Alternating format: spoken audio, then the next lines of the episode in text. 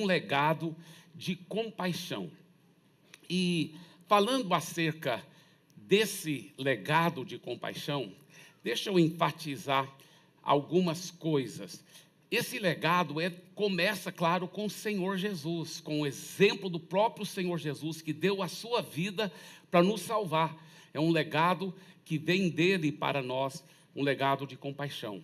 Mas também é, vem através da nossa liderança da Paz Church. Os meus pais, quando eles chegaram no Brasil como missionários dos Estados Unidos, tinha duas igrejinhas já da nossa denominação aqui, de imigrantes da Europa. Mas todas as duas igrejinhas ainda tinham cultos em alemão. Então, meus pais que começaram as primeiras igrejas brasileiras mesmo. E meus pais realmente tiveram também uma continuação desse, desse legado de compaixão do coração do Senhor Jesus. Meus pais é, tiveram cinco filhos, eu sou caçula de cinco, eu fui o único que nasci no Brasil, e eles tinham, como eu já expliquei aqui antes, mas para você que talvez não estava aqui, eles tinham uma vida muito próspera, apesar de serem muito piedosos, seguidores de Jesus, eles eram muito prósperos, muito bem de vida lá nos Estados Unidos. E vieram e nunca usaram nenhuma oferta, nem do Brasil, nem dos Estados Unidos, para se manter. Toda a vida eles se automantiveram, porque eles já eram tão ricos, tão prósperos lá nos Estados Unidos. E os investimentos deles, então, não só mantiveram eles e toda a nossa família, como eles tiraram do bolso literalmente milhões e milhões de dólares para ajudar, sustentar missionários e pastores brasileiros para construir igrejas, para ganhar vidas para Jesus. E meus pais Sempre em casa era uma atmosfera de amor, tanta leveza, tanta alegria, mas também tanta compaixão para com as pessoas perdidas. Né? Eu lembro que, e eu já expliquei isso também, mas eu sei que muitas vezes tem pessoas que não viram ainda, que eu eles viviam uma vida talvez até exageradamente simples, né? econômica. Então eu nunca imaginei, eu cresci nunca imaginando que a gente tinha todo aquele dinheiro. E eu lembro quando eu tinha uns 9, 10 anos de idade, um dos meus irmãos mais velhos falar, falou: Olha, não, a gente tem, é muito rico, tem muito dinheiro nos bancos dos Estados Unidos. Eu falei: Isso não é verdade, é mentira. Né? E eu fui perguntei para eles: Papai, mamãe, é verdade que a gente tem tanto dinheiro assim? Eles falaram: É, Deus tem sido bom para com a gente. Aí eu falei: mas se isso é verdade, por que, que a gente vive uma vida tão simples e toda hora economizando? E eles falaram: Sabe por quê, meu filho? É porque assim nós vamos ter ainda mais recursos para ajudar mais pessoas, para ajudar a alcançar mais pessoas com o Evangelho de Jesus, de ajudar mais pessoas a conhecerem o Senhor Jesus. E eu não sei quantas vezes eu vi meu pai e minha mãe chorando pelas vidas, com aquela, aquela compaixão de dar a vida deles para alcançar e vidas para Jesus. E não só eu, mas todos nós cinco irmãos fomos contagiados por isso. Todos nós falamos, nós também queremos dar nossa vida para ver outras pessoas conhecerem o Senhor Jesus. Nossa vida toda foi transformada e afetada, contagiada com esse legado de compaixão. E é sobre isso que eu quero falar mais. Eu quero falar sobre o segredo de viver em tendas. Em Hebreus capítulo 11, a partir do versículo 8, diz: Pela fé, Abraão, quando chamado, obedeceu a fim de ir para um lugar que devia receber por herança, e partiu sem saber aonde ia. Pela fé, peregrinou na terra da promessa, como em terra alheia, habitando em tendas com Isaac e Jacó, herdeiros com ele da mesma promessa Aí ele explica por que, que eles habitavam em tendas. Porque aguardava a cidade que tem fundamentos, da qual Deus é o arquiteto edificador. Impressionante, alguns anos atrás, eu não sei quantas vezes eu já havia lido esse texto, já li, havia lido a Bíblia, tantas vezes esse texto, mas alguns anos atrás, pela primeira vez, que caiu a ficha. Porque sempre eu pensava que Abraão e o seu filho Isaac e o seu neto Jacó eles habitavam em tendas porque eles eram nômades, eles tinham milhares e milhares de rebanhos, de gado, de ovelhas, e cabritos, e, e eles precisavam então de camelos, eles precisavam de ficar mudando para onde tinha capim verde, onde tinha pasto para os seus rebanhos. E eu pensei, é óbvio que eles tinham que morar em tendas porque eles eram nômades, mas esse texto aqui fala diferente. E, e refletindo bem, é verdade, eles eram riquíssimos, riquíssimos. Eles poderiam ter mandado os empregados. Aliás, o Abraão tinha um exército pessoal dele. Tinha tantos empregados e servos. Era um exército. Abraão já era um dos homens mais ricos, talvez, de todo o Oriente. Isaac, mais rico ainda. E Jacó, mais rico ainda. Esses homens poderiam ter facilmente morado em grandes mansões e mandado seus empregados ficar mudando de um lugar para o outro com os rebanhos. E a Bíblia aqui explica que a razão que eles moravam em tendas era porque eles estavam aguardando a cidade que tem fundamentos, da qual Deus é o arquiteto e edificador. Isso é profundo demais. Por quê? Aqui você vê que Abraão juntamente com seu filho Isaac e seu neto Jacó, nas próximas gerações, eles entenderam a ação profética que eles estavam fazendo. Eles estavam dizendo: um dia, Deus vai vir habitar no meio do seu povo, e por causa disso, nós nem vamos construir uma casa, porque nós estamos aguardando uma nova cidade, uma cidade da qual Deus vai edificar, e nós vamos, por por causa dessa razão profética, nós vamos viver em tendas. Agora, o que eu estou propondo para todos nós aqui, baseado nos segredos da palavra de Deus, é que assim como eles viveram em tendas fisicamente, para servir como uma ação profética da vinda do Senhor Jesus e da, da sua habitação no meio do povo, nós também devíamos viver em tendas simbolicamente falando, como um princípio espiritual de colocar os nossos olhos naquilo que tem valor eterno. Deixa eu explicar. Abraão, Isaac e Jacó estavam no Velho Testamento, antes de Jesus vir morrer e ressuscitar. E a Bíblia fala que Deus havia reservado algo superior para nós. Nós que estamos no Novo Testamento, que somos baseados em superiores promessas, numa superior aliança, diz a Bíblia. E lá, isso foi escrito em Hebreus capítulo 11, nós, onde nós acabamos de ler que eles aguardavam uma cidade construída por Deus. Muito bem, mas em Hebreus capítulo 12, versículos 22 e 23, fala assim: Nós do Novo Testamento já chegamos nessa cidade, na Jerusalém celestial, no, no Monte Sião e na igreja dos primogênitos, ou seja, na igreja do Senhor Jesus, porque quando você nasce de novo, você vem morar nessa cidade, espiritualmente falando, a Nova Jerusalém, a igreja de Jesus aqui na terra, que é um organismo vivo, não é um prédio feito por mãos humanas mas é a habitação de Deus. Deus habita na igreja aqui na terra. Na igreja não é o prédio, a igreja é o povo de Deus e Deus habita e nós temos a manifesta presença de Deus e a presença do Espírito Santo. Então, aquilo que Abraão, Isaac e Jacó estavam aguardando, nós já estamos morando lá nos lugares celestiais em Cristo Jesus. Porém, no próximo capítulo ainda, Hebreus capítulo 13, ele fala uma coisa que parece contraditória. Ele diz no versículo 14: De fato, não temos aqui cidade permanente, mas buscamos aquela que há de vir. Porque o que, ele está dizendo? Mesmo que espiritualmente nós sim já estamos nessa cidade, a Nova Jerusalém, nós ainda não estamos fisicamente lá.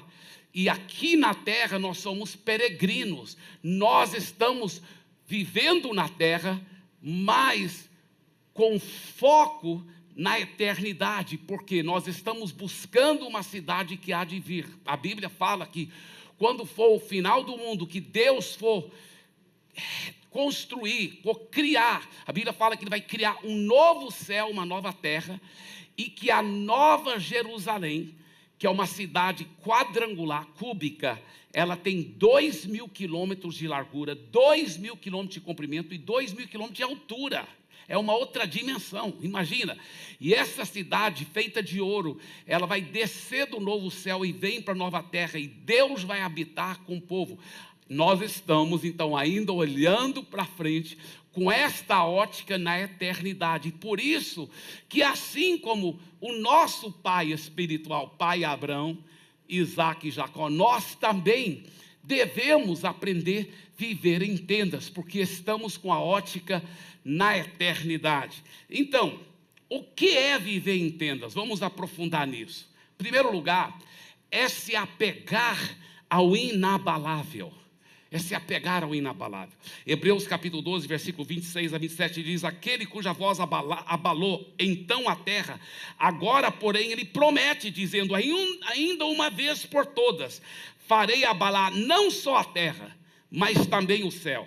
Ora, esta palavra, ainda uma vez por todas, significa a remoção dessas coisas abaladas, como tinham sido feitas, para que as coisas que não são abaladas permaneçam.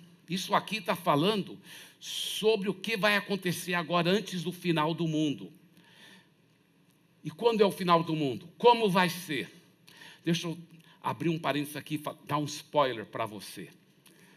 Tá? Mas é um spoiler do que vai acontecer daqui a poucas semanas. Tá bem? Nós estamos encerrando essa série hoje. Final de semana que vem, a minha querida esposa, a pastora Andréia, vai pregar, a mulher mais linda do universo vai pregar aqui. E no próximo final de semana depois daquilo, que é o primeiro final de semana de março, eu estou iniciando uma nova série sobre o fim do mundo. E vai ser muito forte. E nós vamos aprofundar nesse assunto, tá? Mas o que esse versículo está dizendo? O versículo está dizendo uma coisa muito forte, que eu já vou dar um pequeno spoiler da nossa série agora, e não vai demorar tanto, o fim do mundo está chegando realmente. E tem mais: antes do fim do mundo, o que, que vai acontecer? Já vai começar a acontecer muitas coisas aqui na terra que vão abalar tudo, e tudo que é abalável será abalado, e só vai permanecer o que é inabalável. Então, se você colocar sua esperança, sua, seu foco, se você se apegar com coisas abaláveis, você também será abalado. Você vai ficar deprimido, você vai ficar nervoso, você vai ficar tenso, você vai ficar triste, porque a, a, a sua esperança está apegada ao abalável. Então, viver em tenda significa se apegar ao inabalável, se apegar às coisas eternas, às coisas que têm valor de verdade. Pensa bem, as coisas deste mundo, Deus dá para nós bênçãos, comida, roupa, coisas maravilhosas, isso são bênçãos de Deus. Mas nós não devemos nos apegar a essas coisas materiais, porque elas são passageiras, elas são efêmeras, elas logo, logo vão passar. A Corey ten Boom disse algo muito interessante. Ela falou: Nós devemos aprender a segurar com a mão aberta todas as bênçãos que Deus nos dá. Ele nos dá muitas bênçãos, mas é pecado você se apegar às bênçãos. Não é pecado você ter bênçãos, mas é pecado as bênçãos ter você. Elas segurar você, você se apegar a elas, fechar a mão. Não, aprenda a segurar com a mão aberta todas as coisas boas que Deus vai dando para você eu gostei muito do que o Chuck Smith, o Chuck Smith foi um dos maiores líderes cristãos do grande movimento do Jesus People, aquele movimento algumas décadas atrás que varreu os Estados Unidos e o mundo, começou na Califórnia com os hippies, onde milhões e milhões deles foram convertendo. O Chuck Smith foi usado por Deus de uma forma fenomenal, fenomenal. E o Chuck Smith, ele conta uma história muito interessante, ele fala que ele ele é, toda a vida sonhava com uma certa marca de carro, um carro que ele queria, e um dia, finalmente, ele conseguiu comprar esse carro. Era um carro zero, ele estava muito feliz.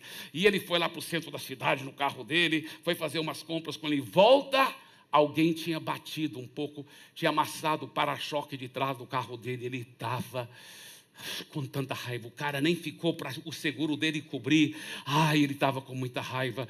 E ele entrou na carne mesmo, chegou em casa quase endemoniado e e foi falar com a família, e fumaçando. E aí a esposa e os filhos, todos os filhos, foram saindo para ver e foram consolar. Mas, pai, não é tanto, isso aí vai dar para consertar, vai ficar zerado, pai. Que, né? E foram consolar, exceto o caçula, o caçula de cinco anos de idade, que foi o último para sair da casa, ele saiu, viu todo mundo olhando, ele chegou lá no carro e deu um chute no carro. Pum. E o menino de cinco anos falou assim: vai tudo queimar mesmo um dia. E ele foi o único que estava certo, com a ótica correta. O que ele estava ensinando? Papai, não pode se apegar às coisas materiais, pai. Isso é tão maravilhoso, isso é tão forte. E sabe, pensa bem, vai tudo queimar um dia mesmo. Vai tudo. Já pensou nisso? Aliás, são dois lugares que todos nós devemos ir e levar nossos filhos, enquanto eles ainda estão pequenos. São dois lugares que é importante. Um é o lixão. E mostrar para eles e para você mesmo. É lá que vai acabar aquela geladeira linda que você tem. Aquele sofá que você preza tanto era um lixão. Um dia, todas as Ferraris vão queimar. Já pensou nisso? Tudo vai acabar lá. E a gente se apega tanto a coisas materiais, não é verdade? Isso é um erro nosso. Não é errado ter as coisas materiais, é errado quando elas têm a gente. Um dia vai tudo acabar no lixão. E outro lugar que é importante também visitar para refletir é o cemitério. Porque se Jesus não voltar bem logo mesmo, não vai demorar muito né, daqui 100 anos, todos nós vamos estar lá. Já pensou nisso? A vida é tão passageira. Você sabe o nome do seu tataravô? Você não sabe. Ele teve uma vida comprida, talvez, muitas experiências, aventuras, as coisas que ele comprou e vendeu, a vida, os relacionamentos dele. Ninguém nem lembra nem do nome dele mais. Acabou, passou. Só a eternidade sobre o seu tataravô, que ainda continua. O espírito e a alma dele está em lugar, ou no céu ou no inferno. Isso que a Bíblia diz. Já pensou nisso? A vida é muito passageira. Daqui a poucos anos, passou, acabou, acabou. Essa vida é muito passageira. Então, viver em tendas é se apegar às coisas que nunca serão abaladas, ao inabalável. Pensa bem. Quantos, quantas pessoas hoje têm quase um culto ao corpo humano? Sabe que tem muita, muita gente que passa três horas, por exemplo, na academia, fazendo o corpo tentar ficar tão bonito quanto o meu, por exemplo. Então,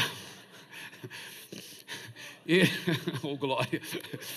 Então, é, eles fazem tudo, não é mesmo? Investem. Eu não sou contra, eu, eu gosto de ir para a academia também. Eu gosto de comer cuidadosamente, não comer um monte de lixo. Eu acho que a gente deve cuidar do nosso corpo, porque nosso corpo é templo do Espírito Santo. Porém, preste atenção: gastar horas e horas e horas por dia cuidando do corpo e nunca cuidam do espírito, seu espírito, sua alma, vão viver por toda a eternidade. Seu corpo, um dia, logo, logo, vai estar apodrecendo no fundo de um caixão já pensou nisso? Seu corpo vai apodrecer. Já pensou nisso, gente? Se você não acredita que seu corpo é corruptível, só, só não toma banho por uns dois dias. Logo, logo você vai estar cheirando aquele perfume chinês. Nhacapura.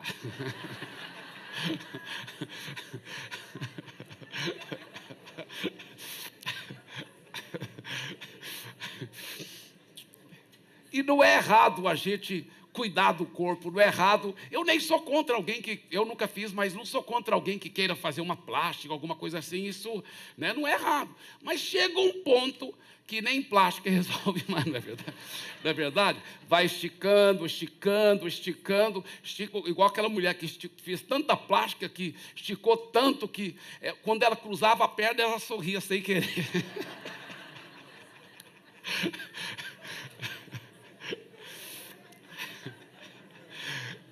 O que é viver em tendas? Viver em tendas, segundo lugar, é não criar raízes Em outras palavras, sempre pronto para obedecer às direções do Espírito Santo.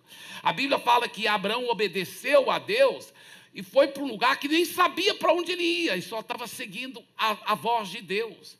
Por isso que também ele pôde viver em tendas, porque Deus falava, vai para cá, era fácil, não tinha raízes. Ele podia pegar a tenda e acampar outro lugar. Viver em tendas é isso, é não criar raízes, é você não falar assim, ai não, isso aqui. Não, é, é você viver livre. Assim, eu vi meus pais com esse coração.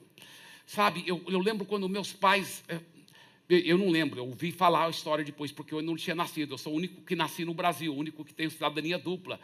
Quando eles vieram dos Estados Unidos, meus quatro irmãos mais velhos já tinham nascido. Mas os meus tios, especialmente do lado da minha mãe, alguns não eram convertidos, e multi, multimilionários, e minha mãe era a mais inteligente de todos os irmãos. Eles sabiam que ela que tinha condições de ser a mais multimilionária. Eles acharam ela doida, perdeu a cabeça, mana. Isso aqui, olha, muitos anos antes de eu nascer. Então imagina, Brasil, ninguém nem. O que você vai para o Brasil? O que você vai fazer no Brasil? Estou seguindo as direções de Deus, porque? Viver em tendas é não criar raízes. E ela veio para o Brasil. Depois eu conto mais o que aconteceu com meus tios, mas com algum, pelo menos com um deles. Mas o que eu quero enfatizar é que hoje existe algo acontecendo, o sopro do avivamento está acontecendo.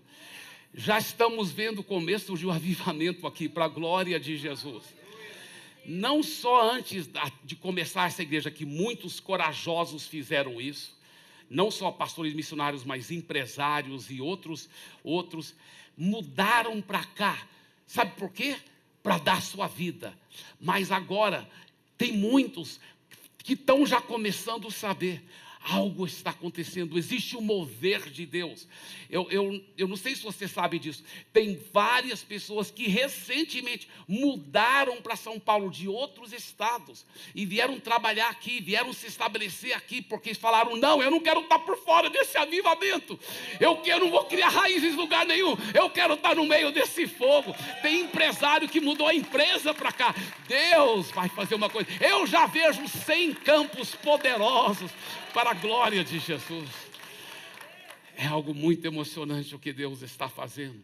É muito forte, é muito lindo. Então, viver em tendas é não criar raízes. Terceiro lugar, viver em tendas é viver com a ótica na eternidade. Com a ótica na eternidade. Nós temos que lembrar que nós não vivemos para essa vida tão passageira, nós vivemos para os valores eternos para os valores eternos.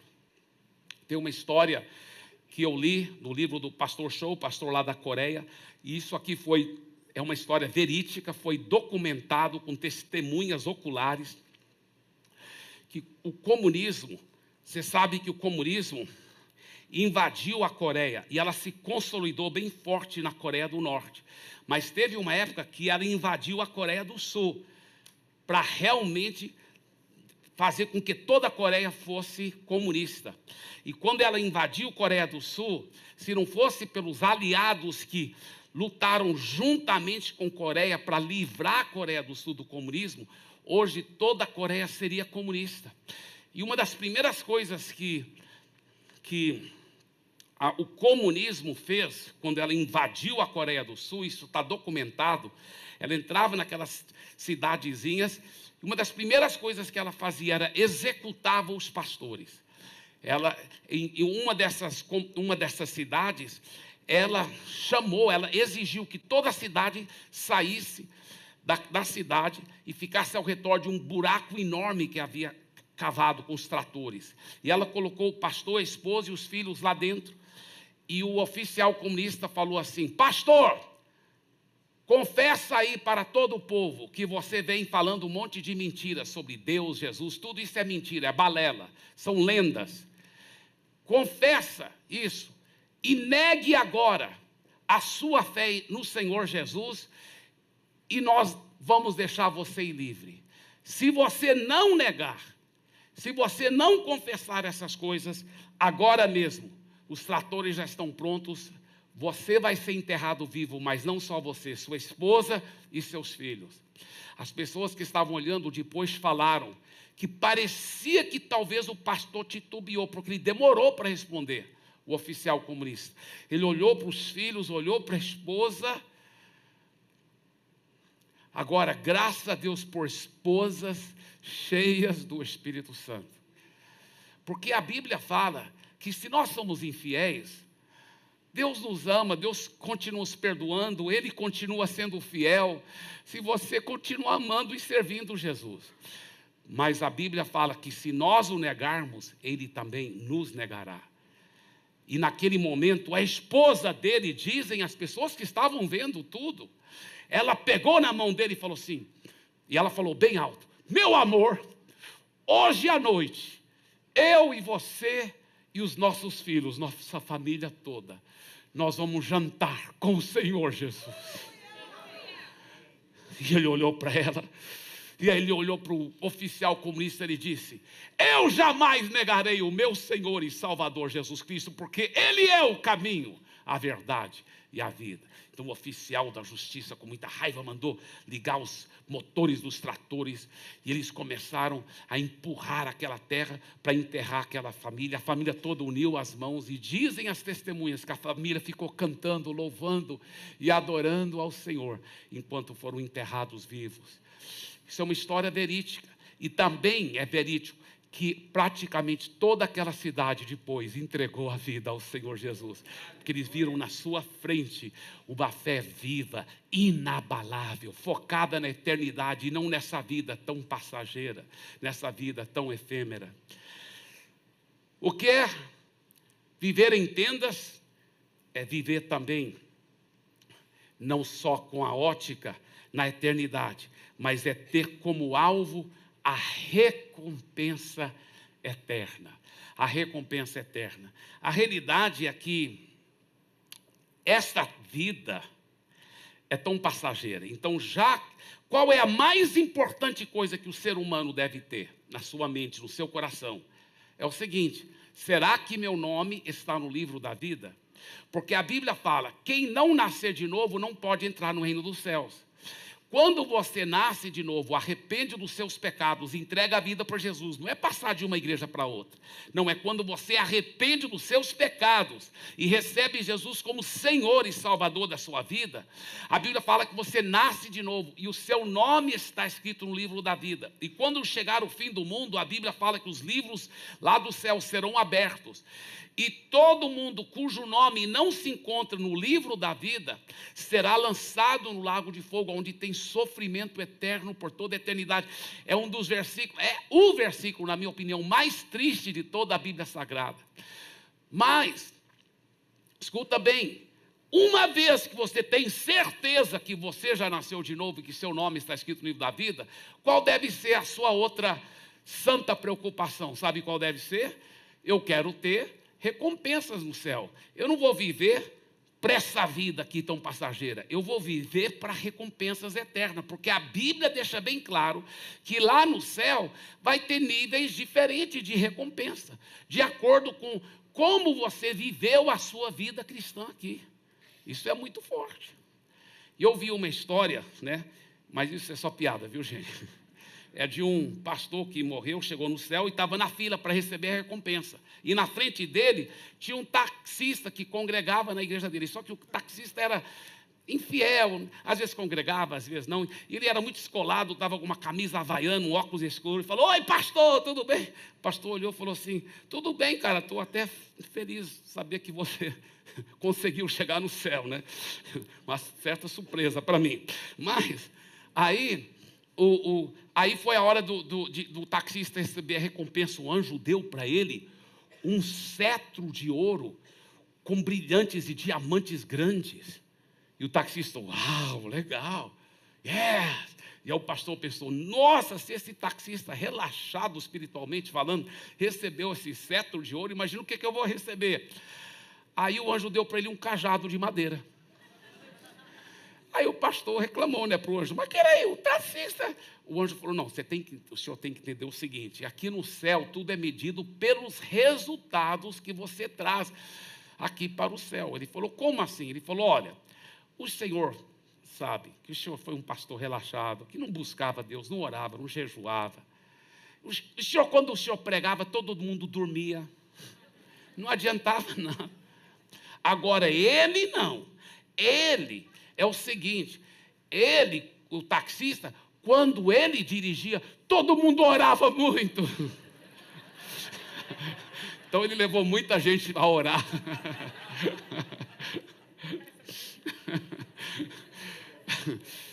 Isso é só piada, viu, gente? Mas olha esse texto aqui em Mateus, capítulo 6, versículos 19 em diante. Não acumulem para vocês tesouro na terra, tesouros na terra, onde a traça e a ferrugem destroem, e onde os ladrões arrombam e furtam. Olha que a Bíblia fala que não é para acumular tesouros na terra. Que mais? Olha o que ele diz: mas acumulem para vocês tesouros dos céus, onde a traça e a ferrugem não destroem, e onde os ladrões não arrombam nem furtam. Quer dizer, na medida que você vai fazendo a vontade de Deus, na medida que você vai vivendo para a recompensa eterna, você pode acumulando riqueza lá no céu. Já pensou nisso? Você vai acumulando riqueza lá no céu. E ele fala: Pois onde estiver o seu tesouro, aí está, também estará o seu coração. E eu contei uma, uma história que eu estou contando em todos os cultos e em cima dessa história, um menino, no primeiro culto ontem, inclusive, deixa eu falar, o culto de sábado à tarde é o único culto que ainda tem muito espaço. Tem, se você quer trazer pessoas que você ama, é um culto maravilhoso. É o mesmo culto repetido, sempre quem prega, né, nos tem que pregar no sábado, que é o primeiro, então é, é às 5 horas da tarde, é muito, muito bom. Mas eu preguei naquele culto é, ontem e contei uma história e depois o menino veio me perguntar uma coisa sobre a história, vou te contar aqui. A história que eu contei é o seguinte: eu, quando comecei a faculdade teológica lá nos Estados Unidos, é, eu comprei um carro bem barato mesmo. Sabe quanto que eu paguei? Só 50 dólares. Só 50. Também foi da minha irmã. Mas mesmo. Mas mesmo que não fosse dela, o carro não valia muito mais do que 50 dólares ele estava despedaçado, ele vazava chuva, ele fedia, ele cheirava mal, horrível o carro. Mas pelo menos era um transporte, né? E eu, na faculdade, eu já tinha aprendido os princípios de fé antes de ir para a faculdade, num seminário de, de fé do Kenneth Hagin que meu pai havia me levado, e eu estava cheio de fé, e eu fiquei declarando, pela fé, em nome de Jesus, eu vou ter um Cutlass Supreme azul, porque azul é minha cor favorita. Eu vou ter um Cutlass Supreme azul, em nome de Jesus. Cutlass Supreme era o carro na época nos Estados Unidos, era da Oldsmobile. Cutlass Supreme Oldsmobile, né? Ele era é, e, e, sabe que Deus respondeu a oração e me deu o Cutlass Supreme do Oldsmobile. Viu, Marcelo? V8, interior branco, cara, top, um carro zerado, azul, claro, aleluia. Aí, cheguei na faculdade, o pessoal, uau! Falei, a fé funciona, cara. oh, glória a Deus. Aí, até aí, tudo bem. Só que sem eu perceber, eu vi que meu coração estava se apegando a essas coisas, sabe? É, e lembra que nós não podemos nos apegar àquilo que é efêmero, passageiro. Nós não podemos nos apegar às coisas materiais. Isso é pecado, isso é errado. Nós temos que aprender a segurar com a mão aberta as coisas que Deus nos dá. E eu vi que meu coração não estava legal. Sabe quando que eu comecei a perceber que meu coração não estava legal? Um dia nós estávamos batendo papo, tinha uns amigos lá, e um deles estava encostado no meu carro. E ele talvez conversando assim, eu pensei, poxa, tomara que não tem nada de ferro aqui atrás, porque talvez está arranhando o meu carro. E eu lá assim, né, por fora tentando me controlar, mas quase mandando ele, né? E aí eu falei, cara, isso está errado. Meu coração está errado. Eu mesmo me toquei, eu falei, isso é pecado, eu me apegar às coisas materiais assim.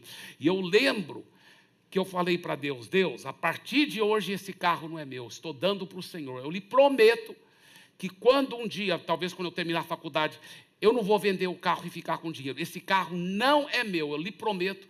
Eu vou dar esse carro para um pastor, para um missionário, para alguém. A partir de hoje, não é meu. Eu abri minha mão, eu segurei o carro com a mão aberta. Sabe que eu fui curado daquilo? Na hora, passou aquele, aquela coisa ruim. Eu senti tanto alívio. Eu continuei cuidando do carro, mas eu sabia, estou cuidando do carro do Senhor. Não é meu carro. Eu fiquei tão livre tão livre. E depois que eu terminei a faculdade, eu dei para um casal de missionários, e eles viviam tanto é, além mar, que eles falaram: Nós não precisamos de um carro tão chique. Então, eles venderam um carro para comprar um mais barato e ficar com dinheiro. Eles ficaram com dinheiro. E Deus a prosperou tanto que aquele carro eles venderam, ó, depois de todos aqueles anos, uns quatro anos de faculdade, não, três anos de faculdade, porque eu comprei depois do meu primeiro ano da faculdade, que Deus me deu aquele carro. Depois de três anos, quando eu dei o carro para eles, eles venderam o carro, o preço de carro tinha subido nos Estados Unidos, mas o carro era tão valorizado que eles venderam praticamente pelo mesmo preço que eu comprei zero. Quando você vive com os valores da eternidade, até na, nas coisas materiais, elas agregam valor. Deus prospera você. Deus abençoa a sua vida. Eles falaram: que carro abençoado é esse que você nos deu? Como ele nos abençoou. E eu falei: Amém. Eu sei que é porque não é meu, não foi meu. Já três anos atrás já tinha dado para Deus. Já não tinha, não era meu mais. Então isso é maravilhoso, isso é lindo. E eu contei essa história no, no, primeiro culto, né? E depois do primeiro culto tinha um, um, menino muito legal. E ele veio falar comigo, ele falou, pastor, então quando o Senhor deu aquele carro para o casal missionário, o Senhor estava investindo tesouros lá no céu, não é mesmo? Então o Senhor vai, vai, o Senhor está construindo tesouros lá. Eu falei, é verdade, é verdade, não deixa de ser um tesouro que eu estou investindo no céu. Só que sabe qual é a maior maneira de você enviar muitos tesouros para o céu? É você ganhando vidas. Uma vida, imagina que por toda a eternidade aquela pessoa vai dizer para você, porque você falou de Jesus para mim, eu estou salvo. Não existe uma forma de você acumular mais tesouros do que você dar a sua vida para alcançar mais vidas para Jesus. Não existe. Olha esse texto tão forte aqui em 1 Coríntios capítulo 3, porque ninguém pode colocar outro alicerce além do que já está posto, que é Jesus Cristo. Você nasceu de novo para ter a vida eterna, é Jesus Cristo. Mas aí depois que é convertido, olha o que ele diz: se alguém constrói sobre esse alicerce, aí ele fala de seis materiais ouro, prata, pedras preciosas e outras três: madeira, feno e palha. Aí ele fala: sua obra será mostrada, porque o dia atrará. Você vê que essa, esse nome, o dia, está em letra maiúscula, porque está falando do fim do mundo, o dia do julgamento, onde o fogo vai queimar tudo. Ele fala: Sua obra será mostrada, porque o dia atrará a luz, pois será revelada pelo fogo, que provará a qualidade da obra de cada um. Quando o fogo queima, o ouro, a prata e pedras preciosas que você enviou para o céu não vão queimar. Mas a madeira, feno, palha, quer dizer, viver uma vida cristã relaxada, vai tudo queimar. Aí ele fala assim: o fogo é, que provará a qualidade da obra de cada um. Se o que alguém construiu permanecer, esse receberá recompensa. Se o que alguém construiu se queimar, esse sofrerá prejuízo, contudo será salvo, como alguém que escapa através do fogo. Então ele fala: ele é nascido de novo, não fez muito para o reino de Deus, não investiu na eternidade, ainda vai ser salvo, mas vai chegar no céu com uma mão na frente e outra mão atrás. É, como alguém falou assim, ah, pastor, o importante é eu chegar no céu, mesmo se eu for varredor de rua lá, o, importante é chegar lá. Mas não, isso não, com todo carinho, isso não é uma forma inteligente de pensar. Essa vida é muito passageira. Você vai viver bilhões, trilhões e trilhões e trilhões de anos lá no céu. É bom você começar a investir lá. É bom você, isso é inteligente, você investir, investir na eternidade. E, sabe, eu. É, eu vi uma história, eu acho que não é verdadeira, né? mas ela realmente ensina mais sobre essas verdades. É de um outro pastor que também morreu, chegou no céu e o anjo falou assim: Eu vou te mostrar a sua mansão. Porque você sabe que Jesus, em João capítulo 14, fala assim: Eu estou indo para preparar moradas para você. Já pensou nisso? Deus criou o universo em seis dias, mas Jesus já está dois mil anos trabalhando nas nossas mansões. Imagina a qualidade dessas mansões. Então, o, o, anjo falou: vou te, vou te mostrar a sua moradia aqui no céu. Ele falou: legal. Aí eles começaram, ainda estavam na parte nobre do céu, né, perto do trono de Deus lá, lugar chique. Ele viu uma super, super mansão cheio de brilhantes, uma coisa assim de louco. E ele ouviu uma voz lá de uma janela, lá em cima, gritando: Oi, pastor! Ele olhou. Ele reconheceu, apesar dela estar bem jovem, ele reconheceu, porque nós vamos reconhecer um ao outro lá no céu. E apesar dela estar bem jovem, ele viu quem era, era uma velhinha que ficava na igreja dia e noite orando, ajudando os pobres, trabalhando em amor em ação, ajudando todo mundo, e ele menosprezava essa velhinha, porque ela é pobre e, e tal. Esse pastor era tão ridículo, ele menosprezava toda a riqueza espiritual que ela tinha. E agora ela tinha uma mansão maravilhosa. Ela falou: Pastor, vem me visitar qualquer dia. Ele falou: Eu venho, claro. Né? Aí o anjo foi levando, ele foi pensando: Uau, será como vai ser a minha mansão? Se o da, da irmã, da velhinha, que agora é jovem, olha a mansão dela. Né? Aí o, o anjo foi levando, aí foram, foram saindo daquela parte mais nobre do céu. Aí foram entrando na periferia.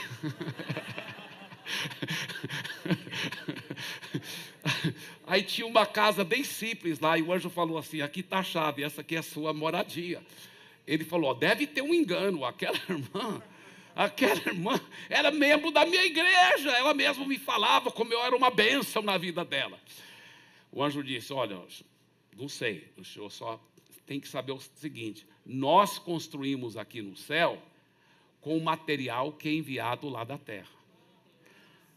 Você mandou isso aqui quando você estava lá. É muito sério. É muito sério, né? E vale a pena viver com a ótica na eternidade, vale a pena viver pela recompensa eterna. Antes de encerrar, eu quero só ressaltar aqui um legado de amor pelo próximo. Isso que, pela misericórdia de Deus, nós da Paz Church temos pela graça de Deus. Gente, é, nós temos esse legado porque desde a fundação do trabalho aqui entre as igrejas brasileiras, foi assim com meus pais e os discípulos dele, que viviam e, e viviam tirando do seu próprio bolso, do seu tempo, do seu amor, para ajudar as pessoas.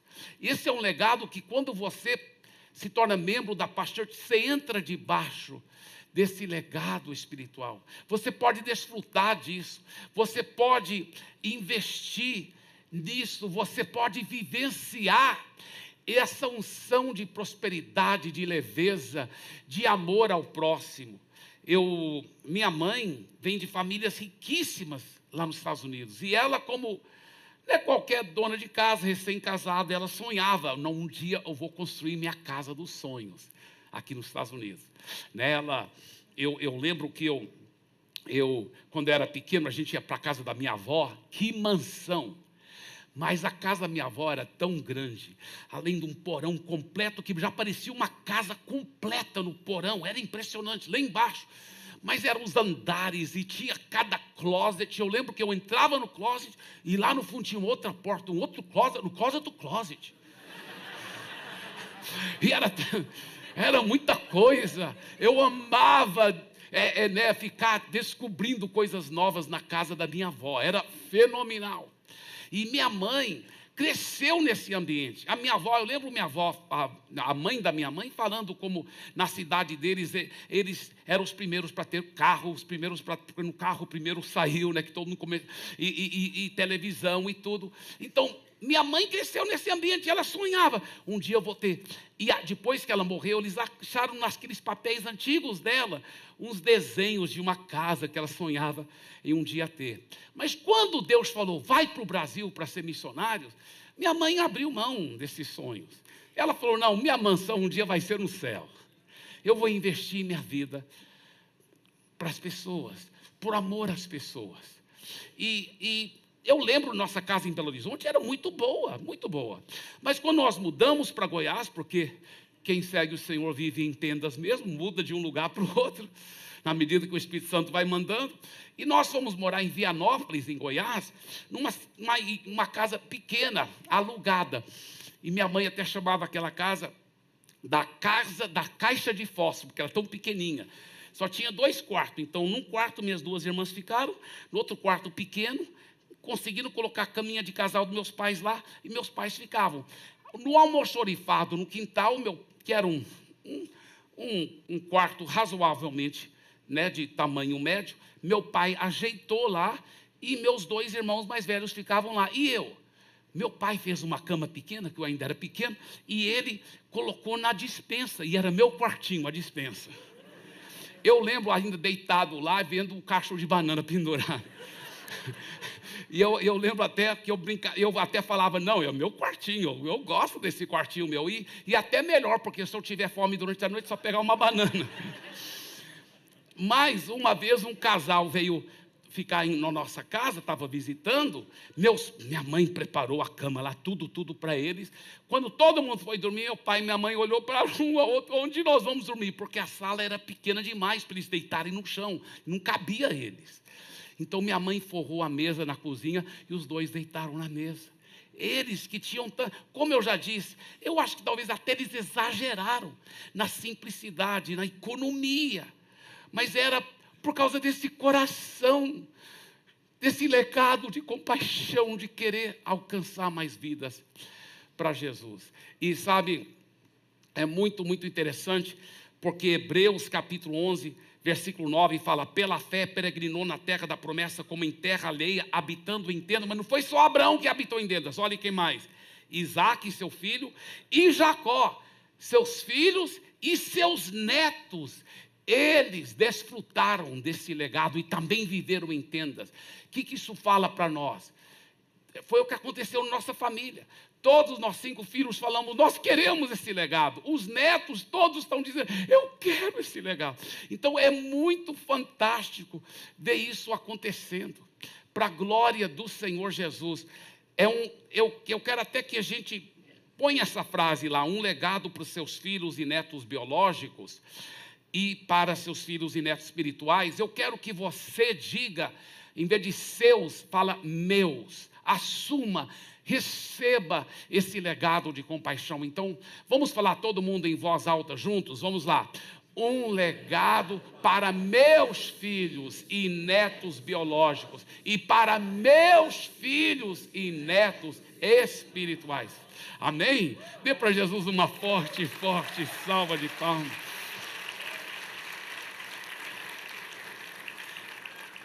Em outras palavras, viver em tendas é criar filhos e netos com mentalidade de tendas também. Quando o filho, o neto pergunta para você, papai, mamãe, vovô, vovó, por que vivemos em tendas? Por que, que vivemos toda hora pensando em ajudar os outros, em ganhar mais vidas por Jesus? Por que temos essa mentalidade de tendas, papai, vovô? Você vai responder, por causa do projeto eterno de Deus. Nós vamos usar todos os nossos recursos pessoais, dons, talentos, formação, dinheiro e a nossa vida para salvar vidas. Eu sempre tive muita liberdade. Meus pais, quando minha mãe completou 65 anos de idade, um dia eu estava no quarto deles. Eu sempre tive essa liberdade de olhar as coisas. Naquela época as pessoas não mandavam cartão de aniversário. Lembra daqueles cartões? Eram bonitos, né?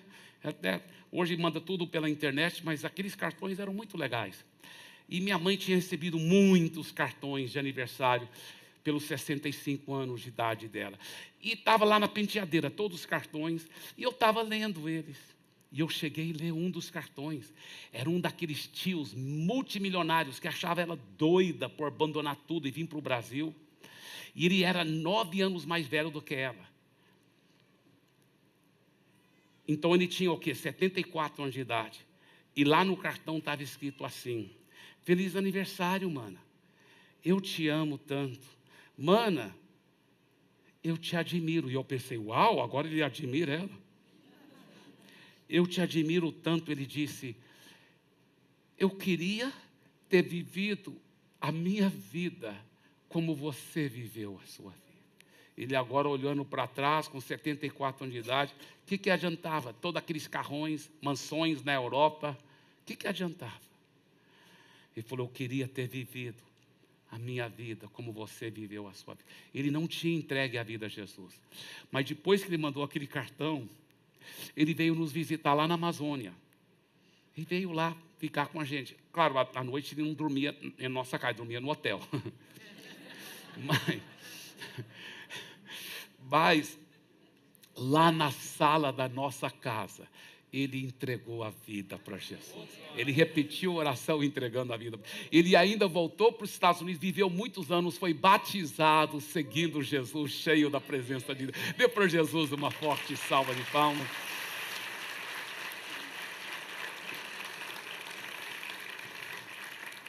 Meu pai sempre dizia: Only one life will soon be past. Only what's done for Christ will last. Somente uma vida nós temos, e logo, logo ela passará. Somente o que for feito para Cristo permanecerá.